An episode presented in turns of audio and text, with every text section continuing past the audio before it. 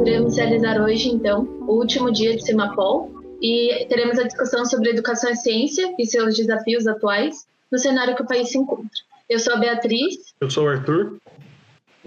A gente tem fala? Eu sou a Sônia. Acho à vontade. A gente ia apresentar vocês também, mas fiquem tranquilos. Aí, se o Ricardo quiser falar. É isso aí. Bom, para começar, eu queria apresentar um dos nossos convidados, que é o Ricardo Galvão. Ele é um físico, engenheiro brasileiro. Ele é professor aqui no IF da USP. Ele foi diretor do INPE por alguns anos e ano passado ele foi nomeado pela Nature como um dos nomes mais relevantes na ciência em 2019. Por favor, se pudesse apresentar, Ricardo. Boa tarde a todos, é uma satisfação falar com vocês. Obrigado pelo convite. Muito obrigada. É, aí, nossa outra convidada também, estamos aqui com a Sônia Guimarães, física e professora do Instituto Tecnológico da Aeronáutica, o ITA, e a primeira mulher negra brasileira a lecionar nesse instituto e a se tornar doutora em física. É uma honra estar aqui com a senhora e também com o senhor. E agora eu peço para você falar um pouquinho mais sobre você, Sônia. Olá, pessoal, é um prazer estar aqui. Uh, eu lembro que no meu vestibular eu até queria fazer engenharia na Poli, mas eu tinha que matar 120 japoneses.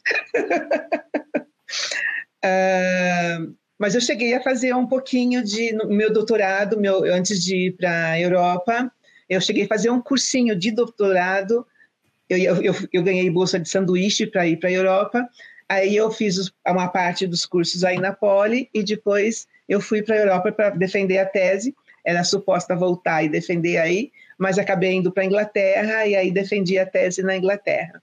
É um prazer estar aqui com vocês, pessoal. Obrigado, Sônia. Bom, então vamos começar a nossa discussão, né? É, como eu disse, a gente vai começar aqui pela ciência no cotidiano. E para contextualizar essa discussão, eu quero começar com essa questão aqui. É, para vocês dois, os nossos convidados, qual a influência e a atuação da ciência na sociedade brasileira? Como que isso se manifesta assim no dia a dia? Isso fez parte do tema da redação da FUVEST esse ano e eu acho que é uma parte crucial para começar a discussão. Sônia. Ok, primeiro das mulheres? Você está ah, muito chique hoje. Eu sou velho, sou polido, um velho formal. a ciência é fundamental. Vamos falar, por exemplo, visto que tem o Covid aí atacando todo mundo, as ciências biológicas.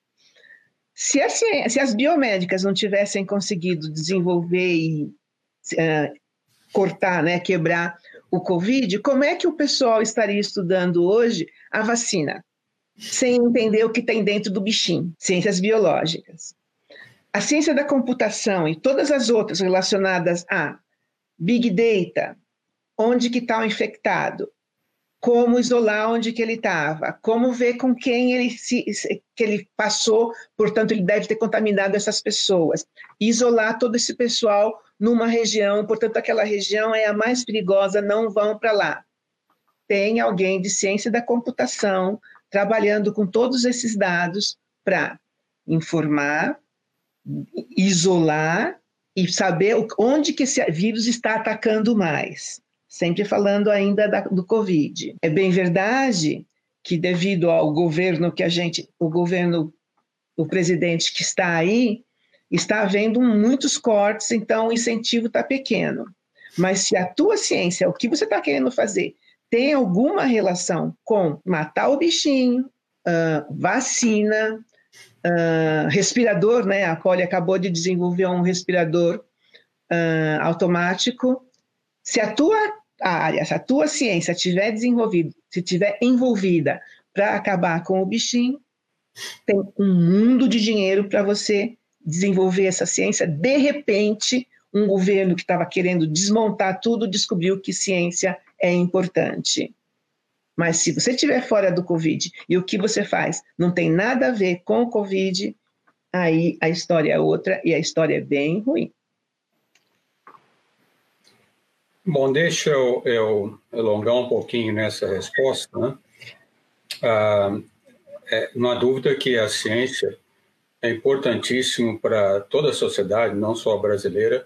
Eu tenho repetido muito das minhas palestras que nós não vamos ter um desenvolvimento neste século que, se, que dê uma onde seja um desenvolvimento soberano, com domínio soberano de tecnologia no Brasil, certo? E seja socialmente justo, né? socialmente equânime, sem um apoio fortíssimo na ciência. Agora, é claro que a ciência para a população brasileira nunca uh, foi muito bem percebida. Isso tem variado muito. Né? Se, esse, desde que eu fui exonerado, tenho conversado com muita gente na rua, praticamente todos os dias, e o cidadão comum tem certa dificuldade de perceber a influência da ciência na sua vida. Né? Há muitos cidadãos, e infelizmente até alguns membros do, do governo, eles veem a ciência como antigamente, quando se lia a revista do Pato Donald, se via o professor Pardal, né? como alguém maluco que está num lugar e quando se tem alguma dúvida, quer que desenvolva alguma coisa, se fala com ele que resolve, ele resolve. Ciência não é assim. O próprio exemplo que a Sônia deu mostra como é isso. Por que nós podemos avançar e, inclusive no laboratório de física da USP, eh, nós estamos trabalhando no, no sistema plasma atmosférico para limpar a superfície do coronavírus. Isso só existe porque tem muito trabalho em pesquisa básica. Certo? Não se chega para alguém e se fala, agora você resolve esse problema, se ele não tiver uma formação muito grande de ciência, independente se está fazendo aplicação ou não. Né? Nós podemos ver, por exemplo, o caso do, do laser. Né? O laser foi desenvolvido na, de, na década de 1950, mas a base para a teoria para desenvolvimento do laser foi colocada por Einstein em 1905. Então, é necessário ah, uma qualquer sociedade moderna, ela tem que ter uma ciência muito forte. Eu entendo que às vezes a percepção da sociedade não é muito uh, próxima do que nós realizamos, talvez por falta até dos cientistas divulgarem e também por falta da, da atuação mais forte do governo desenvolver isso. Eu sou mais velho que vocês, então eu comecei a me dedicar à ciência quando já entrei para a faculdade, mesmo no colegial já tinha muito interesse, mas isso era começo da década de 60. A ciência no Brasil na década de 60 era muito, muito fraca. Se podia contar nos dedos de duas pessoas, doutores realmente formados, a, percepção que se tinha da ciência era que era uma coisa de pessoas uh, isoladas da, da realidade social. Né? E o desenvolvimento de lá para cá foi forte. Inclusive, devemos, embora o regime militar tenha sido causado muitos males para o Brasil, algumas coisas devemos a eles. Um forte desenvolvimento científico que eles estimularam, porque alguns militares do governo militar naquela época, eles tinham uma visão nacionalista muito forte, desenvolvimento no país. Então, por exemplo, eu e muitos colegas na, no começo da década de 70, eles enviaram um grande número de brasileiros para o exterior fazer doutoramento. Era um programa enorme de fazer doutoramento. Eles uh, foram eles que regulamentaram o Programa Nacional de Pós-Graduação, criaram o Telebras, Embrapa e todo esse desenvolvimento nacional. Eu falo isso porque muita gente, as pessoas têm me ouvido falar, falam que eu sou contra o militar. Eu não sou, em princípio, contra, não. Né? O próprio ITA é um exemplo. Né? Tem, uma, tem uma história muito interessante sobre o ITA que envolve o professor Rogério Cerqueira Leite, que depois o professor Rogério Cerqueira Leite me confirmou. Quando ele voltou da França e veio para o ITA, ele foi, estudou no ITA e voltou para o ITA, e foi fazer laboratório no ITA para desenvolver o primeiro laser brasileiro. Né? E ele estava reclamando muito porque o laboratório dele tinha que ter um aparelho de ar-condicionado para as condições de operar o leito. E não compravam nem nada, e ele reclamou muito com o oficial do dia. Aí o oficial do dia foi ao, ao, ao diretor do INPE na, naquela época, né, o, o, é que é o Montenegro, né, e falou: esse professor veio aqui está querendo dar ordem para nós que somos oficiais. Aí ele, o Montenegro, falou: mas o que, que ele está pedindo? Ele está pedindo um, um, um aparelho de ar-condicionado e nós não temos o Montenegro virou e falou: tira o aparelho ar-condicionado que está na minha, na minha, no meu escritório e põe no laboratório do professor José, no professor Rogério Cerqueira Leite. Então, para ver como a ciência era difícil naquele começo.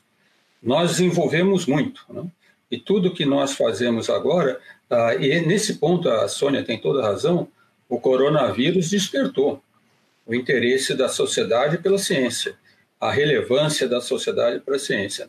Sobre o INPE, não preciso nem falar da importância da ciência, mas posso depois responder em outras perguntas. Muito bem pontuado. É, puxando aqui um gancho sobre o que o, ambos falaram assim de como a sociedade se vê distante da ciência. Eu queria perguntar como que a educação pode estar relacionada à ciência. A gente tem aqui dois professores, né? É, a gente sabe que muitas vezes nas escolas a ciência é um pouco afastada dos alunos. Isso meio que constrói ou pode construir uma imagem de que ela é algo distante da sociedade no geral. Como desmistificar isso? A, a, minha proposta, que eu tenho falado em várias palestras que eu estou dando, é, e desde pequenininho, tá? Não é só no ensino médio.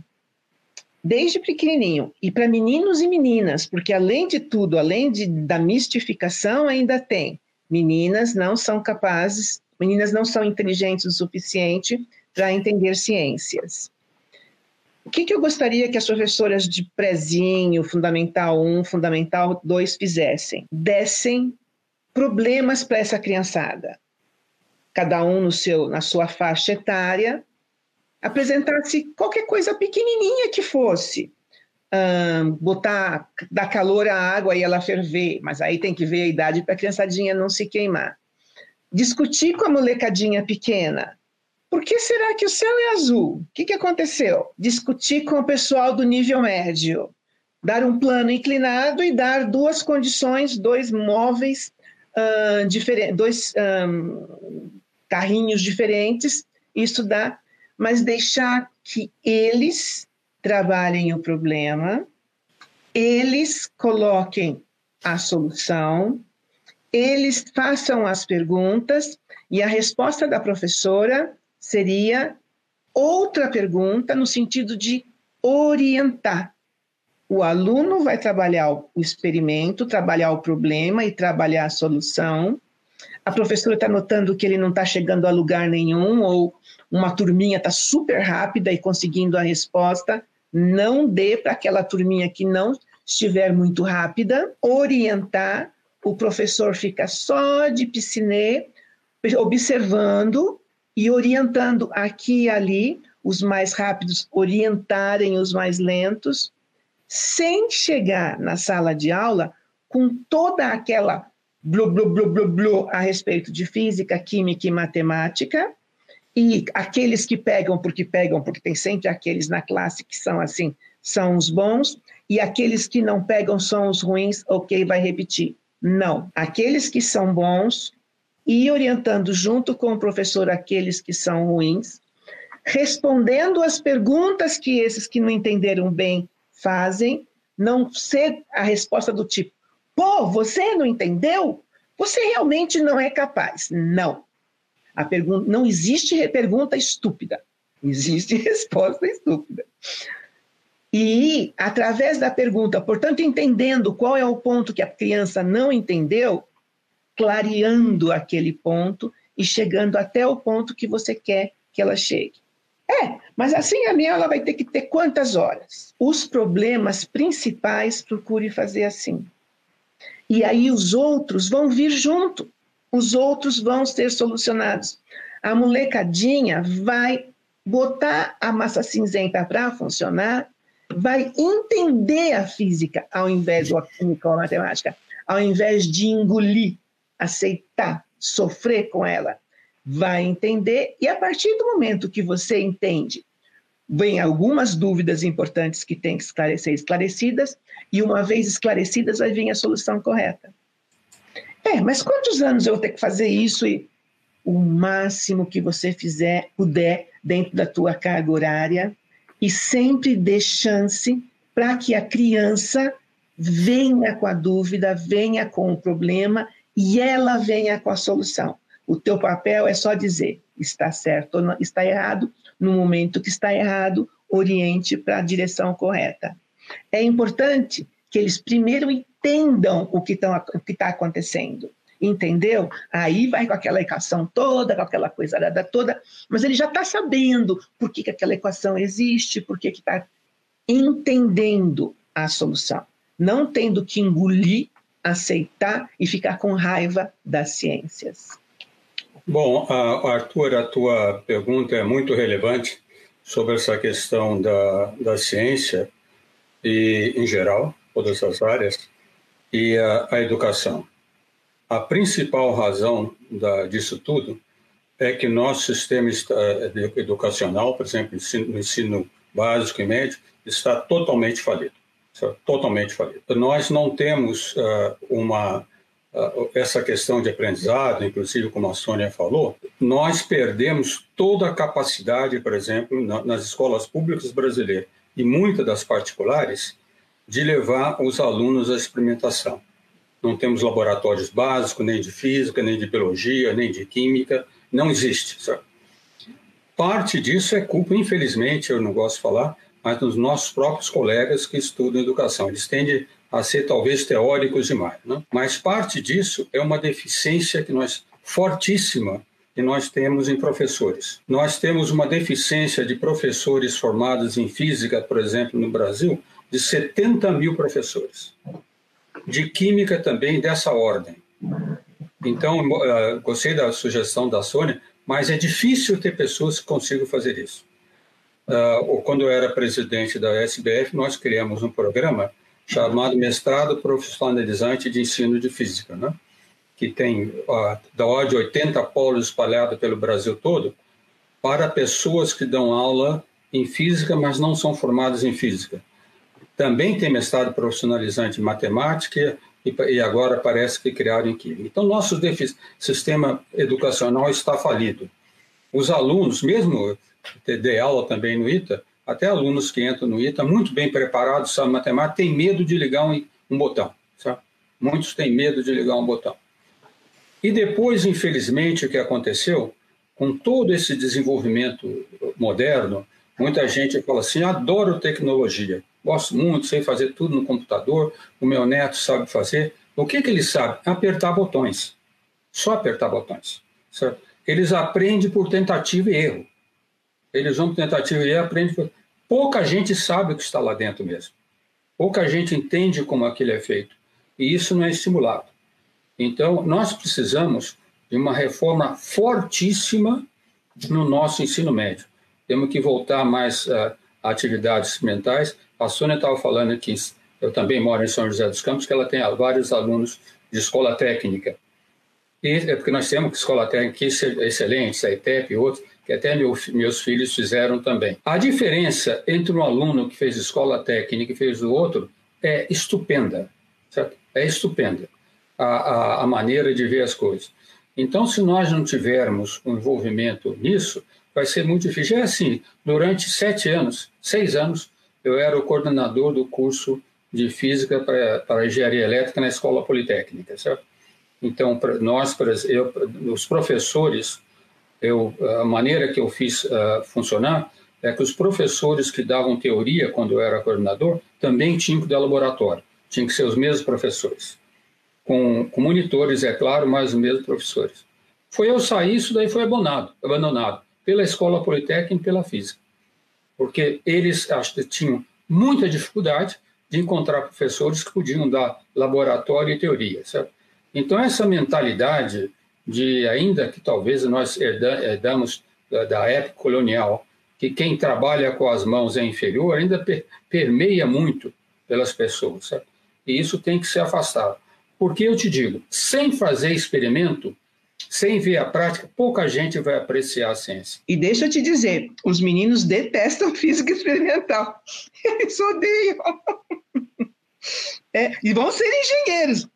A parte mais dolorida do pedaço é, e vão ser engenheiros, mas eles acham que o tempo que eles têm que ficar no laboratório é perda de tempo. É melhor eles estarem lá no, no, no, no alojamento, estudando as teorias todas, e, vai, e vão ser engenheiros. Sônia, esses alunos são os alunos do ITA, mas eu acho que não são os alunos da Poli, não. Porque to, todos os anos que eu estive na USP, estou, já tenho, já estou completando agora 50 anos de ensino, Unicamp e USP, Nesses anos, eu sempre tive no meu laboratório um enorme número de alunos da, da Poli trabalhando, desenvolvendo coisas, interessados e buscando. Os alunos do ITA que eu vi, eles são meio elite, formadas muito teóricos, certo? É, e, e, na Poli eu não vi isso não. Então os dois estão rindo aqui, são satisfeitos pelo elogio da Poli, mas, mas isso é verdade, né? A coisa é tão feia que a nota do laboratório é parte da nota da teoria. Não existe nota de laboratório. Só física 16, que seria o física 1 de vocês, que é matéria. O resto é 20, 25, depende do professor de teoria. Quanto que o laboratório vai valer no total da média? então, realmente, o, laboratório é extremamente desvalorizado e ficar lá é perder tempo, porque se ele estudar e for melhor na prova de teoria, o laboratório, se for mal, tudo bem, vale só 25%, 20%, 30%. Então, é melhor ir estudar ao invés de ficar no laboratório. Mas eles vão ser engenheiros. Mas, Sônia, eu não gosto de criticar, mas como eu conheço, isso foi uma mudança de atitude no ITA. Na década de 60 e comecinho da década de 70, os formados do ITA formaram os grandes cientistas brasileiros, um grande número de cientistas brasileiros. Na própria Unicamp, muitos foram lá formar na Unicamp. O Régio Romeu Scarabucci, o próprio Rogério Cerqueira Leite, o, é, é, o Ripper, uma grande quantidade de professores foram e formaram, eram pessoas que faziam as coisas práticas. Com o passar dos anos, eu não sei porquê, qual foi a mudança de orientação, eu vi, por exemplo, tu sabes bem, eu tenho um filho formado na, na USP, na Engenharia de São Carlos, que é engenheiro da, da, da, da Embraer, engenheiro de controle Embraer há quase 20 anos. Ele disse que nos últimos 10 anos quase não viu um aluno do ITA entrar para a Embraer. Aham, uhum, uhum, é verdade isso. Vão para bancos, sabe? É verdade. Eu não sei que mentalidade colocaram na cabeça deles, né? É Agora, é engenheiros da USP vão, de outros lugares vão, da Unicamp, mas do, do ITA não. Então, é tua missão, Sônia, mudar essa maneira de ser. Estou tentando. E, e, pior, eu estou querendo ensiná-los a escrever artigos científicos. Aí que eles querem me matar mesmo. Vamos, vamos suicidar essa professora. Artigos científicos. Professora, nós vamos ser engenheiros. Nós não precisamos escrever artigos científicos. Oh my God. Uma... É. Não, só partindo para o próximo tópico, né? Foi muito interessante essa, toda essa discussão que a gente teve agora, né, dessa questão de como relacionar ciência e educação. E uma, um ponto que apareceu na fala dos dois foi a questão justamente do desmonte da ciência, né, da falta de investimento público, a falta de financiamento. E enquanto a gente estudava todas essas questões e o que a gente vê um pouco, a gente queria saber é, a opinião de vocês sobre a questão da desvalorização da ciência, né? Hoje, ainda mais com essa proliferação da internet, por exemplo, muitas vezes as pessoas acreditam mais na internet do que na pesquisa. E aí, aquele ponto que a Sônia comentou né, logo no começo, o coronavírus, Covid, as pessoas muitas vezes acreditam mais no que vem no Facebook do que numa notícia, do que no estudo. Então, como que essas questões estão interligadas, né? Pedir para vocês comentarem um pouquinho disso. Existe o chefe do, do governo, o chefe do país, o chefe do chefe, dizendo que nas universidades as pessoas só fazem balbúrdia. O único lugar que faz pesquisa no Brasil é o Mackenzie, o chefe. A pessoa máxima do país diz um negócio desse.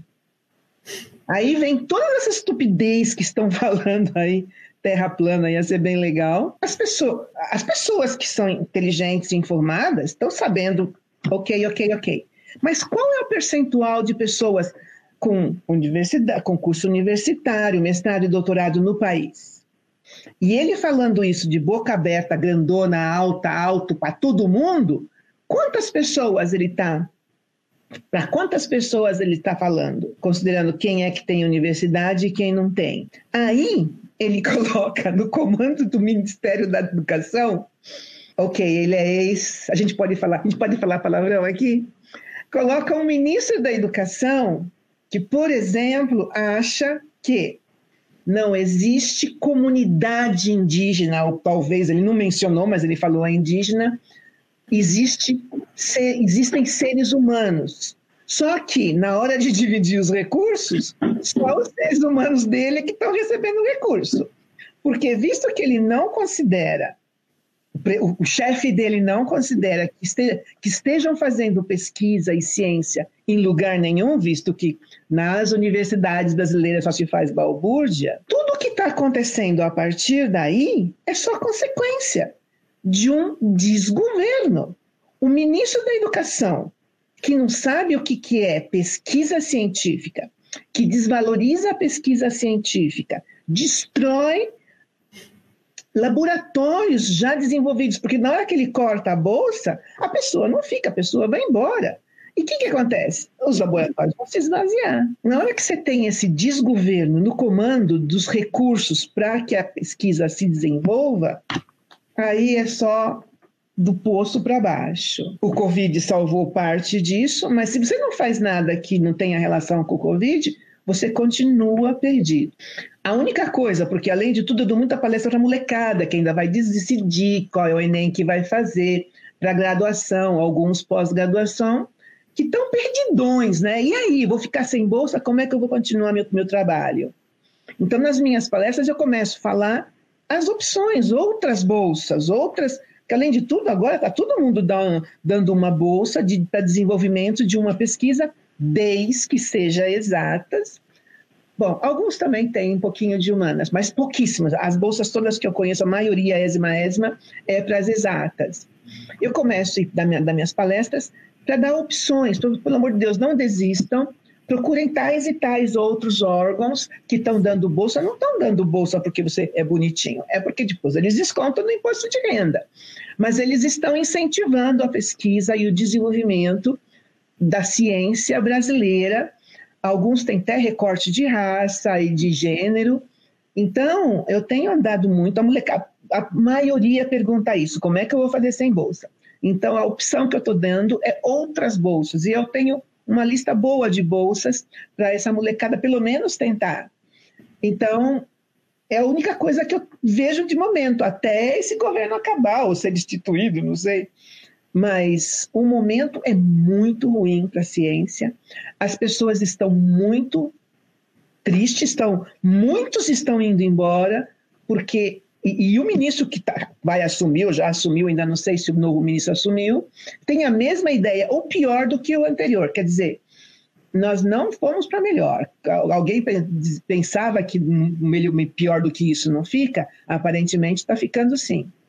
Então, a única coisa que eu tenho feito é dar ó, tem essa e essa bolsa para isso, isso, isso. Às vezes ainda está no prazo, peçam, peçam. E a única coisa que eu tenho visto como possível para a atual conjuntura, nas, nas, nas atuais circunstâncias, porque ninguém merece o que está acontecendo com esse país. Bom, uh, deixa, Beatriz, deixa eu colocar a minha resposta numa perspectiva histórica mais ampla. Né?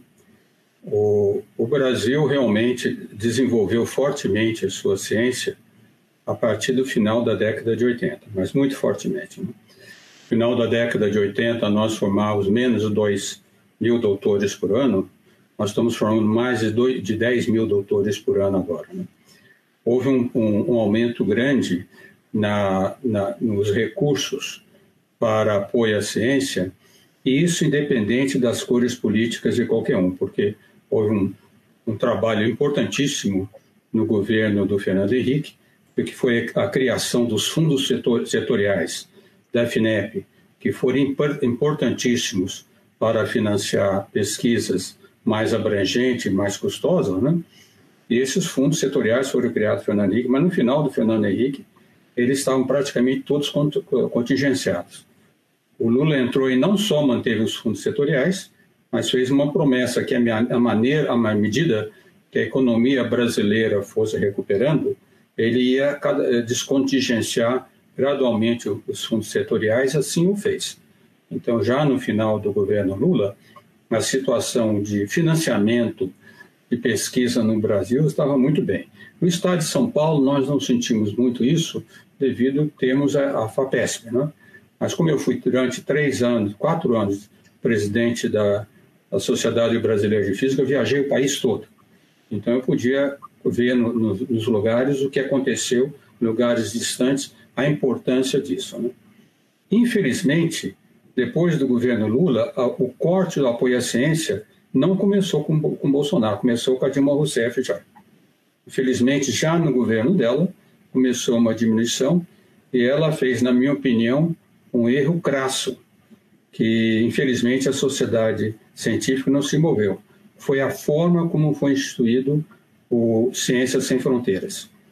Embora a ideia no começo tivesse mérito, foram gastos mais de 13 bilhões de reais nessa, no programa Ciências Sem Fronteiras, recursos tirados dos fundos setoriais, certo?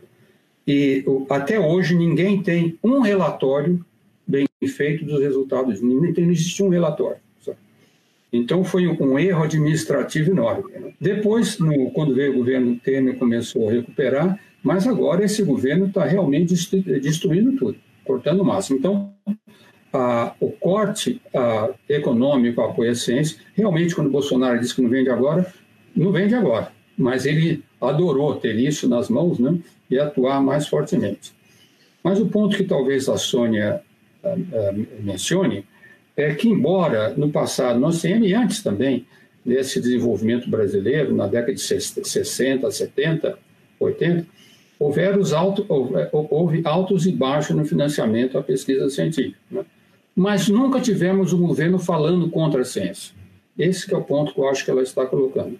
Nunca tivemos um governo claramente falando contra a ciência, denegando o aquecimento global e outras histórias. E isso associado, e a Beatriz colocou muito bem, com o problema das redes sociais, de como agora a população eh, toma conhecimento do que acontece. Né?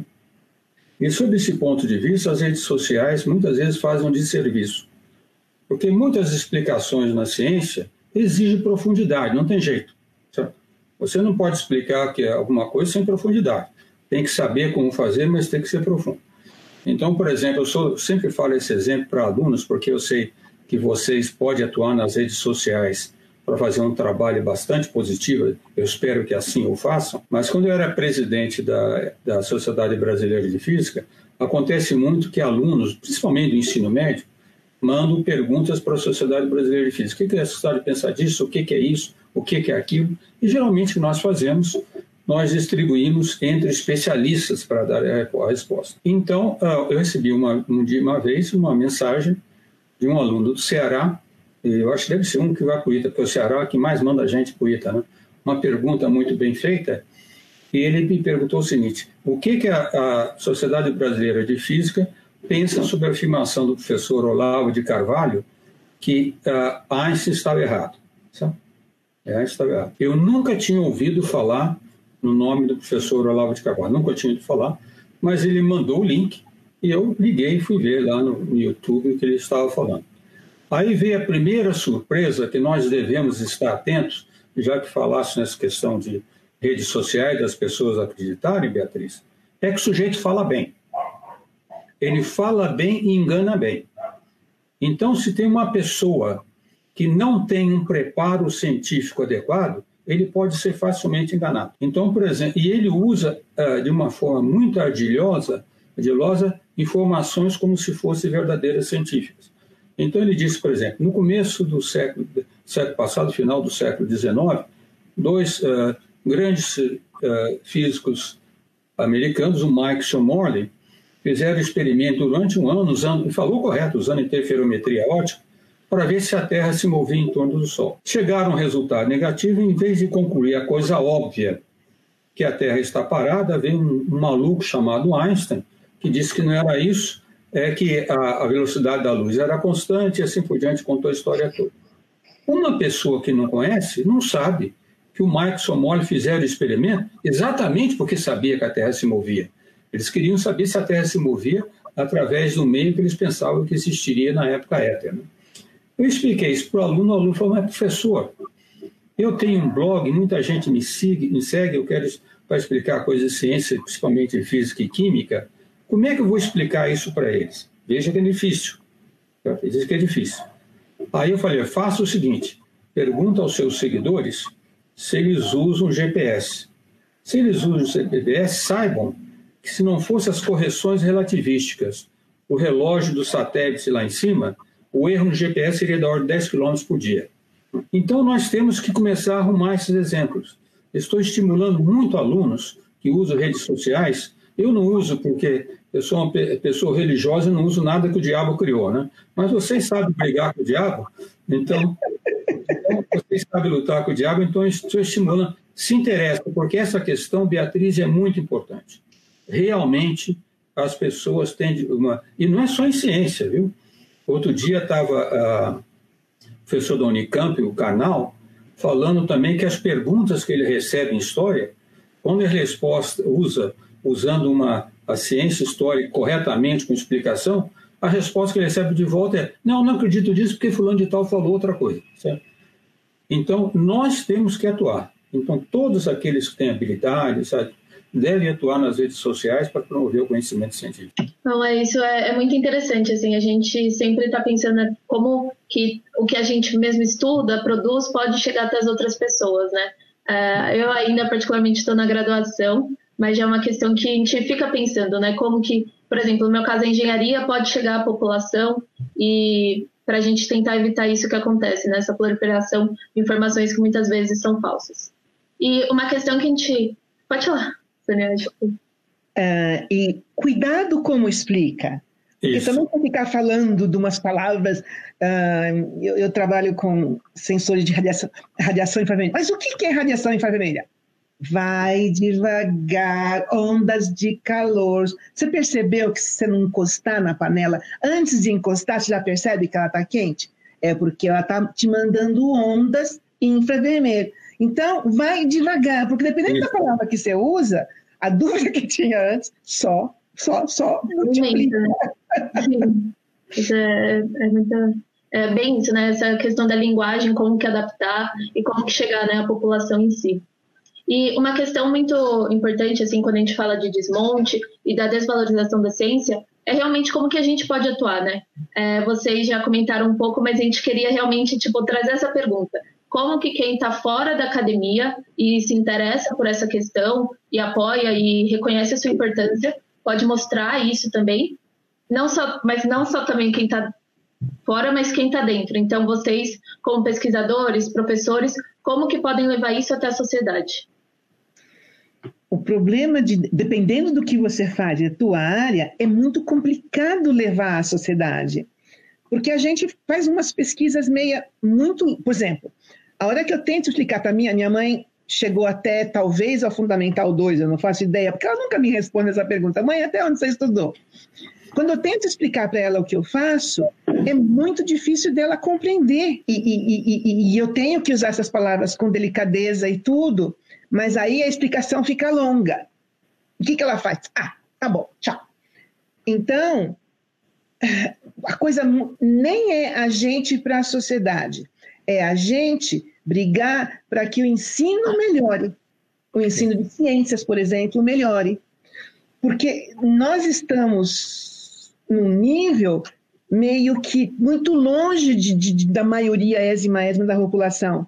Então, toda vez que a gente tem que explicar algumas coisas, vai demorar, vai tomar tempo. E as pessoas não têm paciência de ficar ouvindo essas coisas. Ela queria uma resposta. Por que azul é verde? Aí você mistura com duas cores e essa...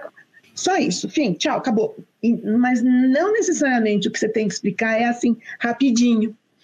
Então, da nossa parte, do nosso lado, uh, os professores, por exemplo, de professores de ciências, tem que fazer esses professores ensinar direito ciências desde pequenininho até uh, esse desmonte do ensino brasileiro tem que parar, tem que ser feito alguma coisa. Nós temos que brigar de alguma forma para que o ensino melhore, para que eles comecem a nos entender melhor e aí sim a gente conseguir falar com eles. Bom, eu acho que, Beatriz, que a Sônia já deu uma resposta importante. O principal é nós estarmos conscientes que nem tudo que nós fazemos em ciência ou em tecnologia podemos explicar de uma forma simples, isso temos que aceitar, certo? Mas aquilo que nós podemos explicar de uma forma simples, nós devemos atuar sim para propagar o máximo possível de informação e fazer a, a mostrar à população a importância. Então, vou dar um exemplo do INPE típico, né? O INPE tem um trabalho muito importante, o pessoal do, do INPE, em trabalho em escolas de divulgação científica, né? Uma das coisas que eles fazem, por exemplo, eles vão nas cidades litorâneas, Caraguatatuba, Patuba, etc., e dão aulas, por exemplo, sobre o que, que é sobre o que, que é o espaço, sobre uh, satélites, como fazem isso. Qual a consequência disso? Uma escola pública de Ubatuba colheu dinheiro com um professor de física muito interessado e fizeram um nanosatélite que foi lançado por uma agência chinesa, certo? Com apoio do, do, do INPE. É, é, esse esforço nós temos que fazer. Isso, infelizmente, na USP, eu tenho, a USP em São Paulo, eu tenho visto menos esses esforços do que em São Carlos, por exemplo. Em São Carlos tem grupo, inclusive, na física do professor Vanderlei Banhato, que tem muito mais atuação nessa questão de divulgação científica. Então, nós temos que estar atentos. Hoje, por exemplo, vamos falar, eu não sei se vocês, de que área da engenharia vocês são aí, mas, por exemplo, hoje em dia, muita coisa de controle, etc., nós podemos fazer com Arduino de uma forma simples. Nós podemos pensar coisas, aplicações simples, brinquedos simples. Basta, não precisa de aprender tudo. Basta incentivar uma pessoa a fazer uma coisa para fazer, né? E, e, e isso, nesse ponto, os alunos, tu disseste que és da graduação, mas os alunos de graduação que são importantes. Inclusive, eu estou agora orientando uma da, da metalurgia, tá faz, da Poli, está fazendo iniciação científica comigo. Porque as pessoas podem uh, procurar algumas coisas, se interessar por uma... Não pense em tudo. Por exemplo, tem um professor da física que dá aula na, na, na, na Poli, mas eu acho que em, em, em Santos, mas ele fez doutorado na Poli, que suspende, faz suspensão de bolinhas de material de elétrico com ondas sonoras. Então faz é coisa, não sei se vocês conhecem esse trabalho, um laboratório espetacular. Faz, é uma das pessoas mais uh, citadas nisso no mundo. Fazer um instrumento desse pequeno que, que possa levar para as pessoas é simples, não é complicado. Então tem que começar a ter investimentos. Lá na, no, no Instituto de Física, no meu grupo, por exemplo, nós fizemos um experimento que chama um capacitor voador, que é uma placa que nós fazemos ela ficar voando sem praticamente tá, nada estar tá ligado com campo elétrico, com ejeção de, de, de Você mostra isso no laboratório, o despertar das crianças é enorme, sabe? Então, nós queremos, temos que pegar alguns exemplos e também na própria, nas próprias mídias sociais. Hoje vocês podem navegar e ver uma grande quantidade de exemplos que despertam certas pessoas. Não vão despertar todas, isso é impossível, certo? Mas quanto mais nós podemos atuar para despertar as ciências para a ciência, isso é muito importante. Eu vou terminar com uma, só um exemplo, não só falar com crianças. Uh, depois que eu fui exonerado, saí do INPE, tudo quanto é, quando eu estava em São Paulo, agora faz sempre, geralmente me paro no metrô, quando estou no metrô, me perguntando, né? E uma, uma senhora, já de uma certa idade, um dia veio comigo, estava vindo com o celular, pensei que ela ia pedir para tirar retrato junto, muita gente pede para tirar retrato, e ela disse o seguinte, professor, eu quero agradecer o senhor pelo que o senhor fez. Porque eu sou paulistana, nasci nessa cidade e sempre vivi aqui. E para mim, a floresta amazônica era um matinho no norte do país que não tinha nada a ver com a minha vida. O que aconteceu despertou, me fez abrir os olhos. Eu quero dizer ao senhor que, tanto no meu trabalho como na minha paróquia, eu criei grupos de defesa do meio ambiente. E estamos escrevendo para nossos representantes no, na, Câmara Federal e também estadual, tentando incentivá-la para ter medidas a favor da proteção do meio ambiente. Então você veja que algumas coisas, alguns exemplos pontuais, tem um efeito enorme. E nisso, os alunos jovens como vocês podem atuar de forma muito mais efetiva, que tem um diálogo mais fácil com os outros jovens. E mencionando o Arduino que você falou, tem uma pessoa que vai todo domingo que não estiver chovendo, ele joga um cobertor ali no, no, no Vicentinho Aranha. Vicentinho Aranha é um parque que tem aqui em São José. Ele põe um cobertor enorme no chão, espalha 100 arduinos pelo chão e a molecadinha vai chegando e ele vai ensinando a fazer o que, que eles quiserem, um robozinho, um carrinho.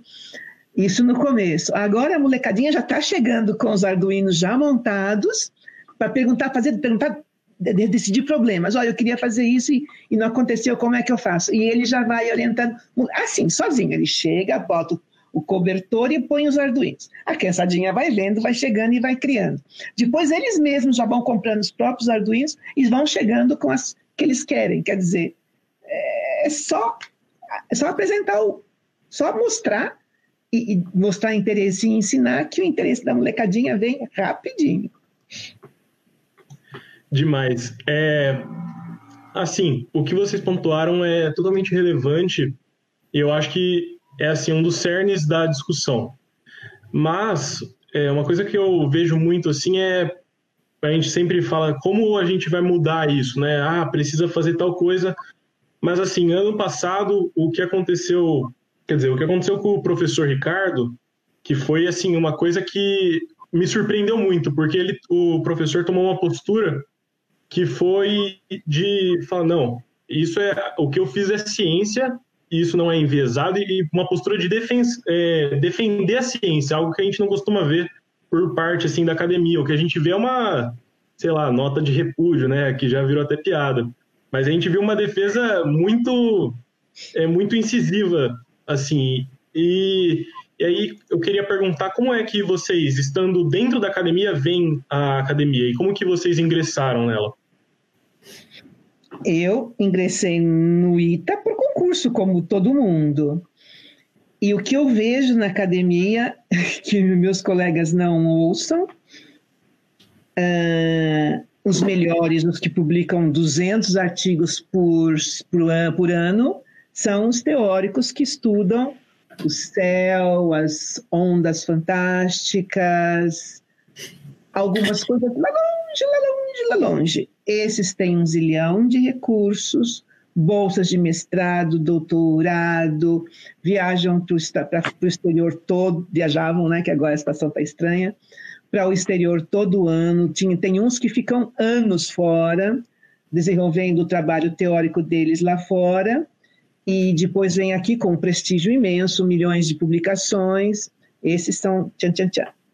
E tem os experimentais, que devido aos cortes, nenhum recurso, etc., etc., ficam patinando no gelo e tentando, e tentando, e tentando, e tentando. Esses têm menos recurso, menos prestígio, fazem trabalho aplicado com um fim, com um propósito. Eh, se o experimento for, eh, der certo, vai sair um produto esses são mais menos valorizados. Enfim, eu acho isso bem esquisito e ruim, e ruim na física. Por outro lado, existe dentro do ITO um grupo de inovações. Portanto, se você tem uma ideia, um produto fantástico, esse escritório de inovação tem muito recurso, todo o equipamento que você precisar, porque eles têm recursos externos, não somente do governo, e lá dentro, você, o céu é o limite. Você tem uma boa ideia, tem propósito, vai sair produto, você consegue tudo. Mas nesse escritório particular, aqui na física, não é uma. As pesquisas da física não são assim tão aplicáveis, as mais famosas e poderosas, e as que são aplicáveis, não, que, que tem produto e etc., não são tão poderosas assim, existe, mas são inferiores. E a inovação, que aí é um escritório à parte. Bom, eu acredito que a pergunta do Arthur eh, esteja mais relacionada com o posicionamento da academia frente aos ataques do governo, frente aos ataques que a ciência tem tido. Né? E uh, ele mencionou que o meu ataque, que a minha resposta foi realmente bastante contundente. Né? Primeiro, uh, a minha resposta, Arthur, é, também veio em função do cargo que eu ocupava como diretor do INPE. Né? O que a sociedade não sabe é que, alguns sabem, porque eu tenho dado muitas palestras explicando o que aconteceu, saiu até na, no artigo agora no último número da revista FAPESP, uma entrevista comigo sobre isso. O, o que acontece é que, desde antes do governo Bolsonaro entrar, já começou uns ataques fortíssimos ao sistema do INPE de uh, monitoramento do desmatamento, não só na Amazônia, mas de outros biomas. Né? Por tudo aquilo que, inclusive, a Sônia disse, no que ele acredita, falando contra o aquecimento global, dizendo que a proteção da floresta era coisa de vegano ou de gay, e essas uh, maluquices todas que ele falou. Né. Então havia no INPE já uma preocupação muito grande quando entrasse o governo que pudesse sofrer ataques. Porque o INPE já teve ataques no passado, não foi de agora. Em 2008, já no governo Lula, o INPE eh, mostrou que teve um desmatamento muito grande de queimadas no norte do Mato Grosso. O, governador do Mato Grosso naquela época era o Blairo Maggi, e ele foi ao Lula e disse que o, os dados, do mesma coisa, que os dados do INPE eram mentirosos, porque o INPE estava provavelmente trabalhando a favor de alguém, né? E o Lula, mas, eh, como é político, tem que ouvir o, o governador, mas só que ele uh, também falou que com preocupação com os dados do INPE, mas a diferença é que nós tínhamos como ministro da ministra da Meio Ambiente a grande senhora Marina Silva, né? Então o que ela fez, ela foi ao Lula, certo? Foi ao Lula e exigiu que fizesse uma reunião com Blairo Maggi, ela, o diretor do INPE, que é o Dr. Gilberto Câmara, aliás, um ex-iteano também, né? E o, o, o, governador e o representante do imã discutiram várias horas sobre aquilo e houve até ameaça de tirar o serviço de monitoramento e desmatamento do INPE, mas o, o, diretor do INPE, na ocasião, falou o seguinte: presidente, se senhor quiser tirar do INPE, tira, mas o senhor vai perder toda a credibilidade internacional que tem o Brasil sobre esse monitoramento da Amazônia. O, INPE, o Lula ouviu bem, e aí ele aceitou uma proposta de Marina Silva da coisa mais simples que eu propus ao governo no ano passado, eles não me ouviram, né?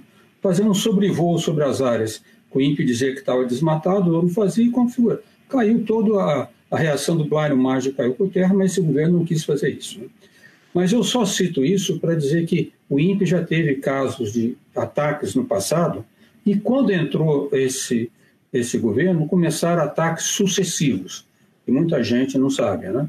Já no dia 15 de janeiro, Ricardo Salles publicou um, um, um, deu uma entrevista, duas até, falando que os dados do INPE não serviam porque não tinham precisão suficiente para eles atuarem, e queria comprar um sistema estrangeiro que tinha via com satélite com uma resolução de 3 por 3 metros. Ora, uma árvore na Amazônia, a copa de uma árvore na Amazônia tem um diâmetro de 10 a 20 metros. Para que, que eu preciso de ver com redução de 3 por 3 metros para saber se uma área de 30 hectares foi desmatada, por exemplo? Né? Mas começaram os ataques e eu, o pessoal do INPE, começamos a responder tecnicamente, publicando notas técnicas no INPE. Eu, eu não, não podia falar diretamente com o ministro Ricardo Salles, porque o convênio que o INPE tinha com o IBAMA para uh, tratamento de coisas ambientais, o governo, esse governo não renovou.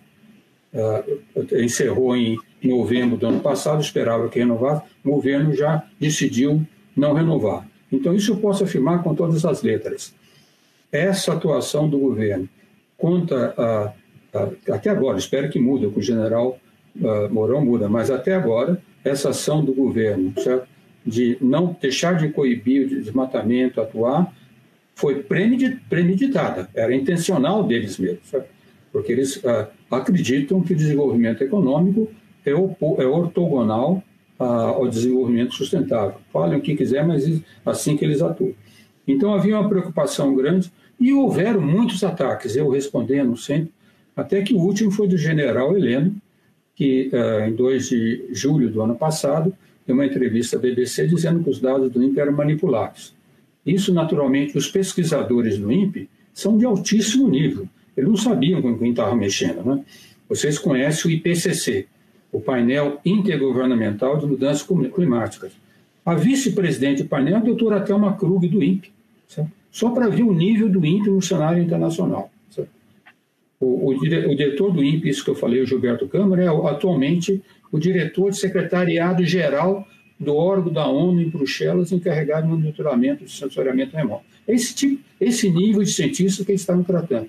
Eles respeitaram totalmente. Né? Então, quando houve aquele ataque, e aí depois do general Heleno, eu mandei um ofício direto ao ministro de Ciência e Tecnologia, falando que aquele ataque, esse ataque não ia dar certo, isso ia prejudicar o país, propondo a ele que abrisse um canal de diálogo com o ministro do Meio Ambiente e com a ministra da Agricultura, que o INPE poderia explicar todos os seus dados, ajudar no que foi possível. Nenhuma resposta. Nunca tive nenhuma resposta do, do Ministério de Ciência e Tecnologia sobre os ataques ao INPE. E como eles tinham esse discurso que não existe aquecimento global, que não é preciso uh, uh, uh, controlar o desmatamento da Amazônia. Lembro-se que quando o IBAMA atuou confiscando o grande equipamento de desmatamento, eles, eles demitiu os fiscais do IBAMA e assim por diante. Eu falei, bom, quando, aí ele não respondeu. E quando teve o ataque do Bolsonaro, falei, agora chegou o ponto, exatamente o que mencionaste aqui. Chegou um, uma encruzilhada.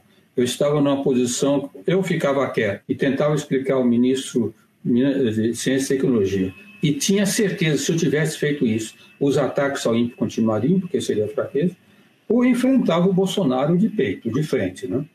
Então, eu esperei 12 horas para ver se o ministro de Ciência e Tecnologia me telefonava e não telefonava. Então, eu falei, eu, tenho, eu pensei com calma, porque eu sou mineiro, mineiro nunca, sempre reage com cuidado. Né? Eu falei, se eu responder, porque tudo, toda a imprensa chamando, a BBC, o jornal O Povo de Portugal, da Itália, Corriere della Sera, todos me chamando para dar entrevista. Né? Eu falei, não, eu vou responder, mas tem que ser uma resposta, então, absolutamente contundente. Por isso que eu dei aquela entrevista ao Estado de São Paulo, ao Estadão, de uma forma contundente, realmente. O chamei de uma atitude pusilânime e covarde dele, né? que estava falando como se tivesse uma conversa de botequim. Porque eu entendi aquele ataque não era um ataque só ao INPE, mas um ataque à ciência brasileira, certo? E aquilo tinha que parar naquele momento. Por isso que eu tive aquela resposta contundente. Mas nem todos os membros da academia têm a oportunidade de ter, ter uma, um embate como esse. Mas o que eu posso dizer, te dizer é que a Academia Brasileira de Ciência, a, a Sociedade Brasileira para o Progresso da Ciência e várias ONGs em todo o país não só mandaram cartas de apoio a mim, mas mandaram ao governo, mandaram ao Senado, à Câmara Federal, no mundo todo, e no mundo todo, recebi de vários lugares do mundo. Né? Então, a academia se manifestou sim, só que nem sempre aparece da maneira que deveria aparecer, divulgada na imprensa. Nossa, é, muito obrigada é, pelo que vocês falaram essa noite. A gente está acompanhando umas perguntas que surgiram do pessoal também que está assistindo a gente. E surgiram várias perguntas. E agora, rapidinho, a gente vai passar só por algumas delas para a gente escutar, né? Continuar com esse contato tão importante com vocês. A primeira que surgiu foi: é, professores, o que vocês acham dos youtubers que disponibilizam conteúdo científico? Atila e Marino, por exemplo. Se vocês puderem dar uma comentada eu realmente não, não abri ainda nenhum desses youtubers, tenho ouvido coment, comentários, algumas, algumas pessoas perguntam, mas eu vi tal coisa no YouTube, está correto? E naquele youtuber estava correto. Uhum. A minha preocupação é, tem aqueles que realmente sabem são corretos e tem aqueles que não. E não existe uma fiscalização. Então eu meio que temo aqueles que estão trazendo uma fake news e informações incorretas, e, e acho bom aqueles que estão fazendo um bom serviço. Infelizmente, não dá para a gente saber quem é quem e não existe fiscalização. Então, eu acho que eu fico com mais medo do que feliz. Bom, eu, eu também não acompanho, né? Devido a essas palestras que eu dei, eu tenho visto alguns. Por exemplo, eu tive uma palestra na Botucatu, na Unesco em Botucatu, e um aluno veio mostrar o que ele faz, um serviço também, uh, divulgação da ciência, explicação de muito bem feito. Então, tem muitas pessoas, e vi outro, aquele que eu falei do Ceará, outro que eu encontrei no Rio de Janeiro. Muita gente faz coisa muito bem feita, mas a Sônia tem razão. Porque um dos problemas da, da divulgação científica é que, se for coisa errada, vai errado e às vezes pode ser intencional, às vezes até por uma falta de conhecimento adequado. Né? Esse é o problema, né? Então, eu, eu considero ainda que as pessoas que atuam assim na divulgação do, do, do é, científico devem continuar, serem com mais cuidado, se possível, como já tenho recebido, procurem ah, uma assessoria de pesquisadores naquela área, se ele puder, né? E se uma coisa, o problema do YouTube, eu vejo pelos meus netos, é que quem tem essas, uh, uh, uh, esses YouTubers que fazem isso, eles sempre querem responder alguma coisa. Eles se sentem muito mal se não respondem. Né? Então, eles, o que eu peço é que eles tenham a, a coragem de, quando não sabe, não sabe, eu não vou explicar, vou tentar alguma coisa.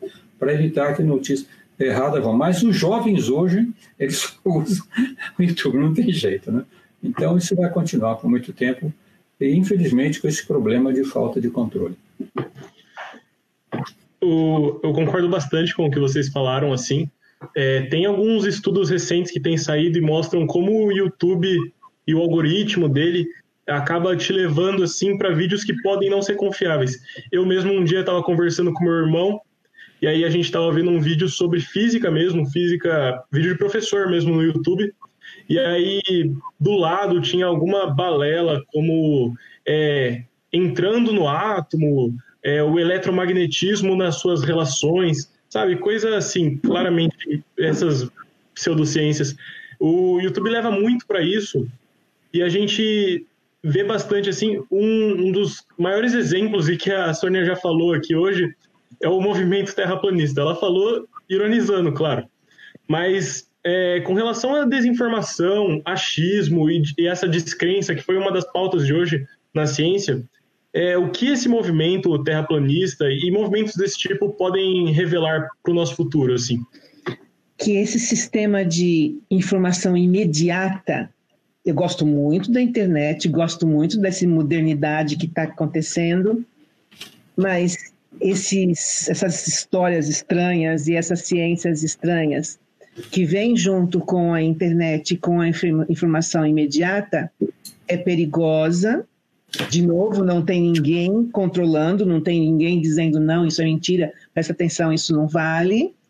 Então, acaba sendo perigosa, porque, de novo, a gente tem um percentual muito pequeno de pessoas esclarecidas, pessoas com conhecimento, e a maioria, qualquer um que abre isso daí não está sabendo da verdade, vai acabar acreditando. E o que, que vai ser dessa pessoa, né? O que, que vai acontecer com ele? Então, eu acho um desserviço, e se fosse possível parar, seria maravilhoso, mas já percebemos que não está nem perto disso e realmente não é possível parar, né? Bom, uh, sobre essa questão de controle, Arthur, uh, é, é, bastante importante que dissesse, nem tudo é possível controlar, mas aí algumas ações do governo são necessárias. Sabe? Parte dessa, vamos colocar sobre o terraplanismo. Eu tive na no, uma televisão holandesa, fui fazer uma matéria sobre desmatamento no Amazonas, no norte de Manaus, na região chama-se Rio Preto da Eva e fomos ver um desmatamento lá de uma pessoa bastante humilde, que estava matando parte da sua área. E quando a, a repórter holandesa, que fala bem português, uh, apresentou a ele dizendo que era diretor, tinha sido diretor Instituto Nacional de Pesquisas Espaciais, ele disse: Mas por que, vocês fazem essas pesquisas espaciais se nós sabemos que a Terra é plana, que o céu é morada de Deus, não temos que ir lá, etc. Né? E eu falei, mas como é que o senhor sabe? Não, eu vi, inclusive, embora estivesse lá na selva, ele sabia acessar o YouTube no celular. Né?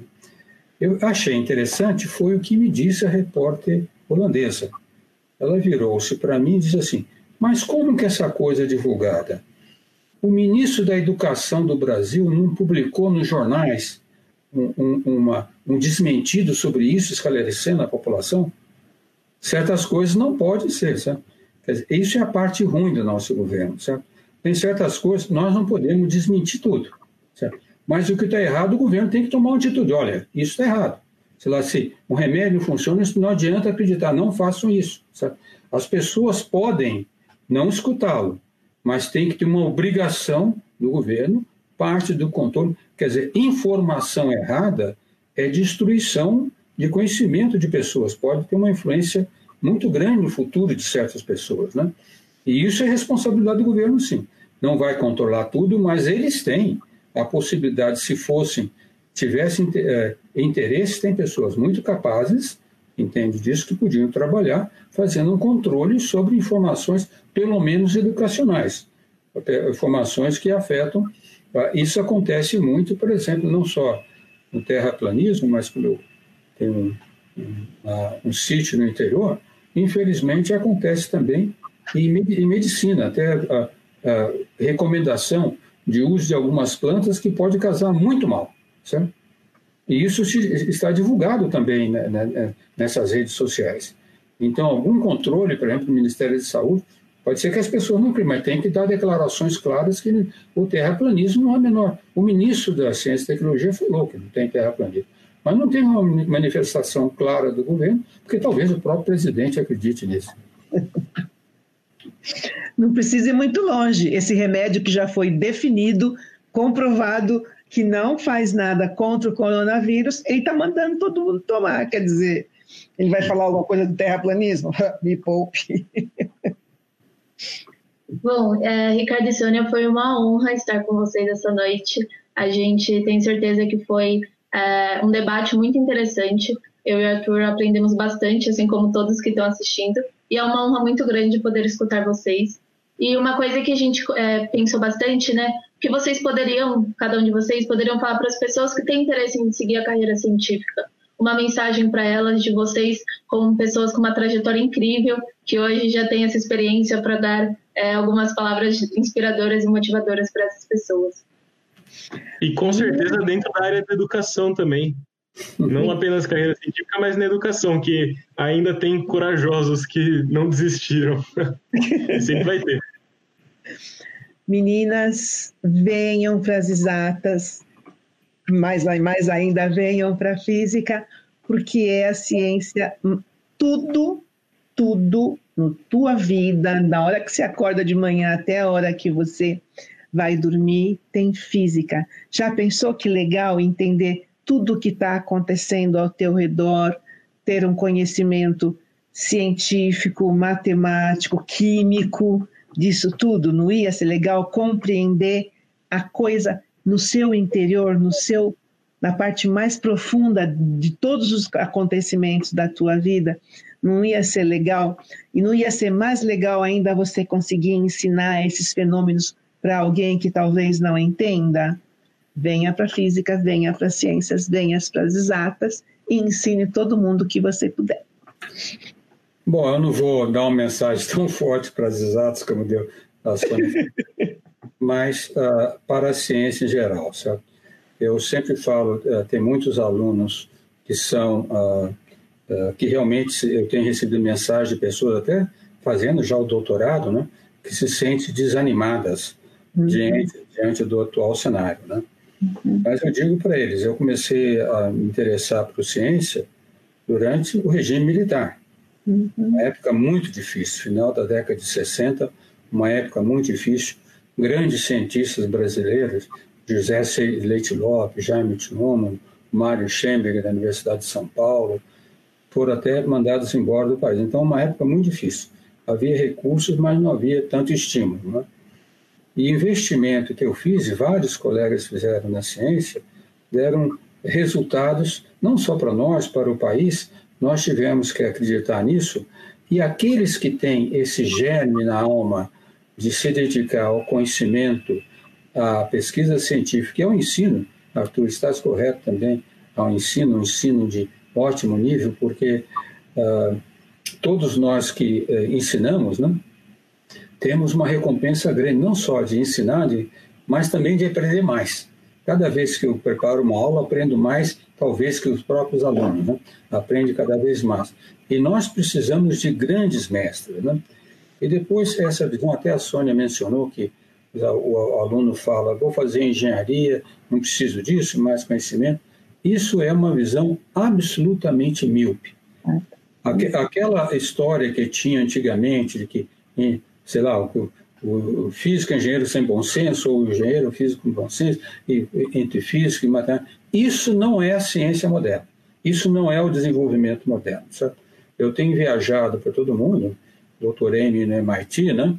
e vejam, tem alguns colegas, uh, por exemplo, uh, se vocês forem visitar o CERN, o laboratório do CERN, lá na, na Suíça, ou mesmo, não muito longe, for visitar o laboratório Sirius, em Campinas, havia uma mistura enorme de cientistas, de engenheiros, de físicos, e matemáticos e químicos até. Ninguém está falando eu sou físico, sou engenheiro, sou matemático. Não existe isso. Sabe? Porque a moderna ciência, a ciência, aliás, nem falar em ciência, a moderna tecnologia, a tecnologia de ponta, exige conhecimentos aprofundados. Ninguém desenvolve nada hoje em dia em nanotecnologia se não tiver uma base científica forte. Certo? Então, ah, é, é, e, vai, e vai haver recompensa, porque, é claro, se uma pessoa não tem interesse para pesquisa, para coisas mais práticas, ou para o comércio, também pode fazer um bom bem para a sociedade. Mas eu acho que a mensagem que aquele que nós, talvez é o que a Sônia queremos trazer, é que aqueles que sintam que têm vocação para a ciência, não desistam dessa vocação, não, dessa vocação em face às dificuldades que encontram. Enfrente as dificuldades. Né? Eu recomendo a todos, a Sônia falou até da Mulher Negra, a ler um livro da doutora Irene Aleluia. O livro chama-se Aleluia. Se vocês entrarem na Amazon, na Amazon, vocês colocarem Aleluia, vocês vão esse livro, eu recomendo a todos a ver. A, a doutora Irene Aleluia, uma mulher preta de Salvador, sabe? que ah, com dois anos perdeu a mãe. A mãe foi assassinada. Ela com dois anos o filho, e o pai dela a botou a ser ah, criada pela própria tia. E o pai a proibia de estudar, dizendo: vocês vão no máximo acabar o primário e vão trabalhar numa casa de família rica. Ela nunca aceitou isso, nunca aceitou. E teve ajuda de umas professoras próxima dela, que morava próxima, inclusive professoras brancas, que viram o interesse dela e começaram a ensinar ela a ler escrever e arrumaram para ela entrar na escola primária e para, como temos pouco tempo para fazer, ela conseguiu tudo por, por seus próprios méritos. Conseguiu fazer o primário estudando bastante, depois conseguiu uma bolsa para fazer o colegial em Recife, uma bolsa da, do governamental o Recife, se formou em Recife, em, Recife, em Química, veio para o Rio de Janeiro, fez mestrado em Química Nuclear e foi para a Alemanha e foi a primeira doutora em Engenharia Nuclear na Alemanha e negra. Certo? E negra. E fez um sucesso enorme. Hoje ela tem 75 anos, um pouco mais velha do que eu, né? foi eh, diretora no, no, no INT, no Rio, teve uma carreira. Vocês imaginam a dificuldade que ela tem, teve que enfrentar. Certo? Imaginem o que ela teve que estar. Inclusive, o olhar, perguntaram, eu assisti uma entrevista dela ontem, perguntaram para ela, mas você não se sentia discriminada? E, se, e voltava assim, cada vez que me olhavam com aqueles olhos, a minha vontade é reagir mais fortemente ainda, mostrar e ir para frente, e nunca deixei que esses sentimentos me subjugassem.